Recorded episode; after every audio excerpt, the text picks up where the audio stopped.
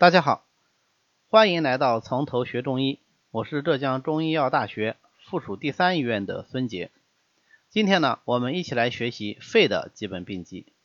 在讲具体的病机之前，我们还是照例啊，先复习一下肺的生理功能。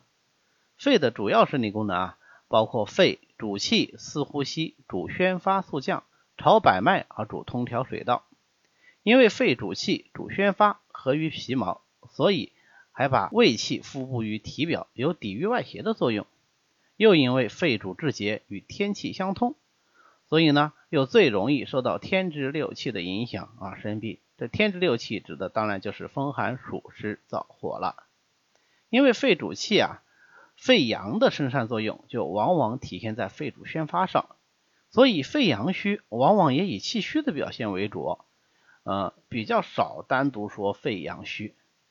因为肺朝百脉，百脉之血都要朝回于肺，所以肺血虚也极为罕见。这样的话，肺和前面讲过的心就不太一样，它的虚症呢就不是阴阳气血都有，而是以肺气虚和肺阴虚为主。或者咱们这么说，肺的气血阴阳失调是以肺气和肺阴失调为主的。所谓精气夺则虚，那么肺的虚症呢，主要就包括肺气虚和肺阴虚。当肺阳虚。比较厉害，寒痰水饮上犯的时候，也会表现为肺阳虚或者说肺气虚寒症。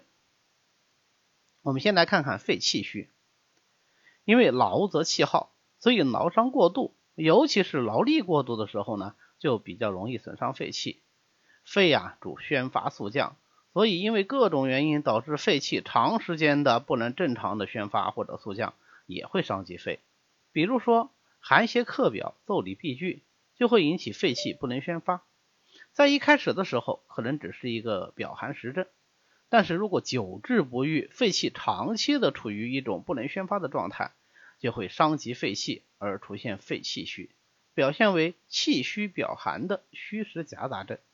当然了，这种情况啊，更常见的是反复反复的感受表寒，瘀阻肺气。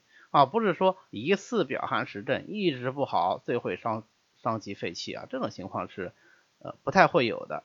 因为如果确实是只有表寒症的话，那说明他正气未虚。既然正气未虚，就不可能说表寒一直不去，他总能够虚邪外出，对吧？所以这种情况不太会有。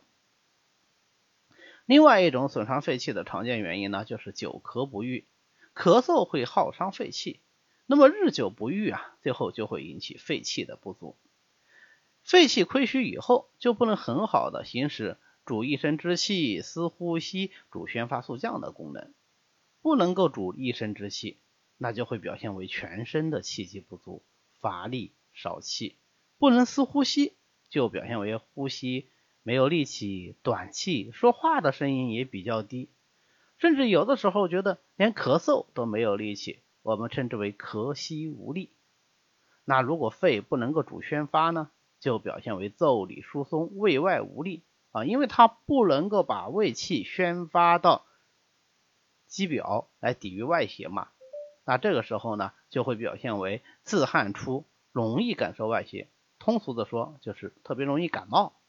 如果不能速降呢，就表现为气机不降，或者阻于胸膈，那么就是胸闷。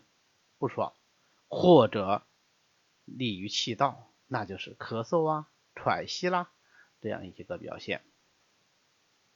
假如肺气虚进一步发展，或者是在气虚之外还感受了寒邪，既包括外感的风寒之邪，也包括内伤寒饮之邪，结果呢引起了肺阳的相对不足，这就是肺阳虚症了。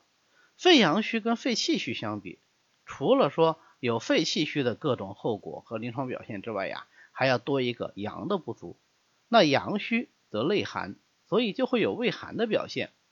而阳气呢，又是体内津液代谢的动力所在，肺又有通调水道的作用，所以肾阳虚以后啊，就特别容易出现寒饮克肺，而表现出来痰多而清晰，甚至是咳而不能卧，就是说不能躺平，一躺平就咳得更厉害。啊，这样一些表现，假如是肺阴不足呢？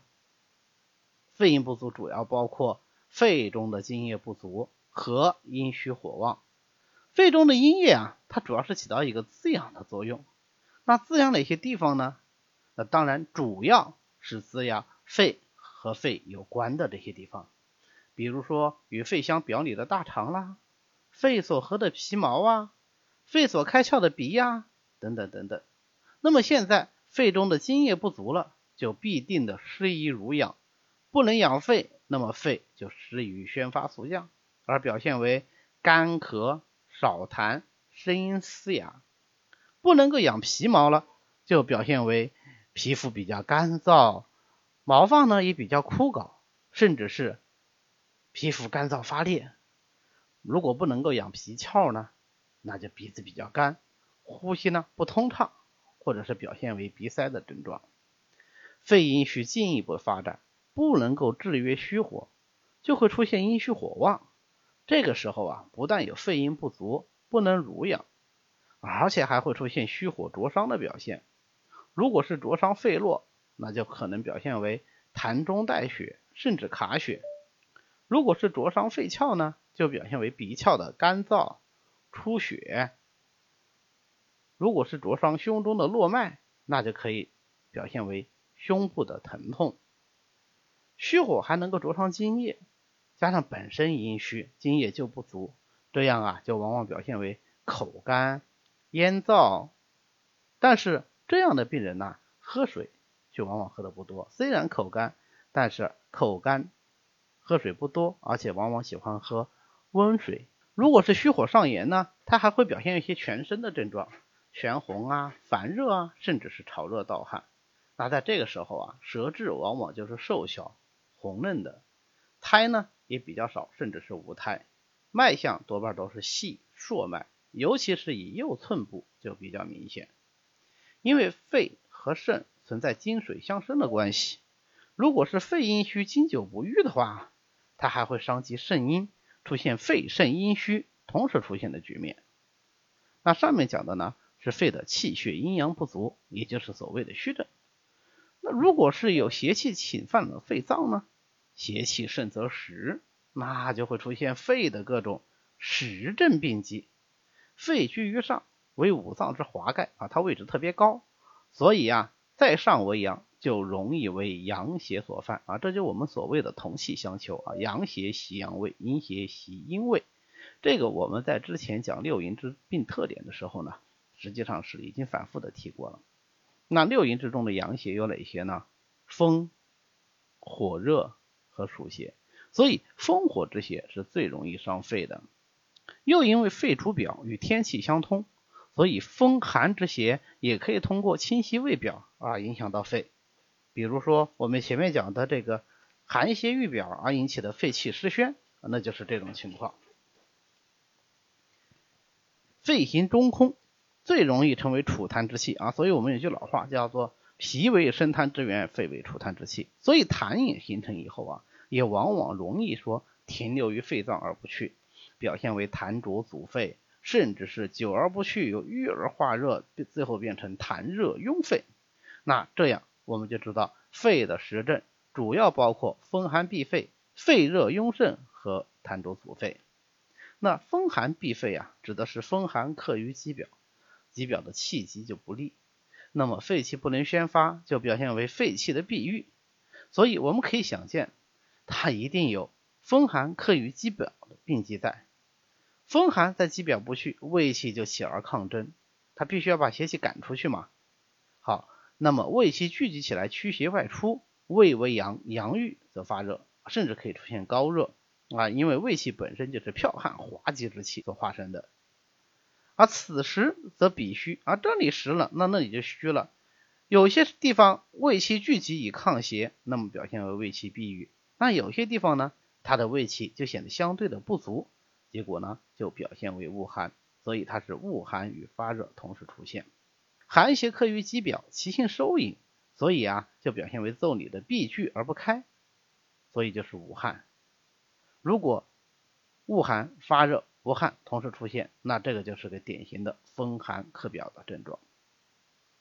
而肺气因为风寒克表而闭郁，而不能够宣发，结果就导致气郁于胸膈，胸闷呐、短气啊这些症状它就出来了，或者肺气干脆就上逆啊，气逆于上，表现为咳嗽、喘息等等这样一些症状。我们前面也讲过，肺气上逆的典型表现就是咳嗽、喘息。那么寒则水停，所以这种咳嗽啊，往往有痰，但它可以不特别多，以白色的清稀痰为主。在病机十九条里面说啊，诸病水液澄澈清冷，皆属于寒。所以风寒伤肺，痰呢是清晰的，流的鼻涕呢也一定就是清的，同时还可以表现为鼻塞，这个就是风寒鼻肺的表现。那如果热邪直入肺脏，或者是寒邪入里以后化热，就会表现为肺热壅盛的病机。因为有热壅于肺，所以呀。就表现为肺和它主管的地方的一些热的表现，比如说啊，肺的外应在胸，所以就会有胸痛灼热。因为肺主呼吸，所以它就喘息粗，气出如火啊，觉得喷出的气都是热的。因为肺开窍于鼻，所以就表现为鼻干、鼻燥，甚至是鼻翼煽动。因为肺主皮毛，所以呀，它的皮肤就灼热。毛发就枯槁不泽，因为肺和大肠，所以大肠就干燥，大便就干结，甚至干结难出啊，表现为便秘。如果热伤肺络呢，啊还可以出现咳血，痰热相合，就可以看到热痰的表现，比如咳痰黄稠啊，甚至是绿色。如果是热伤肺络呢，甚至会出现痰如铁锈色、脓血痰等等。肺热壅盛啊，还可以有高热啦、口干呐、喜热饮呐等等一些全身表现。那这个时候的口干，他就喜欢喝水，喜欢喝冷水，而且往往喝的量也比较多。因为肺为热邪所壅滞，不能宣降，所以它同时也就必定的会出现肺气上逆。那我们知道就肯定会有咳嗽或者是喘息。肺为储痰之器啊，我们已经反复讲过，所以痰浊呢喜欢阻肺而为病。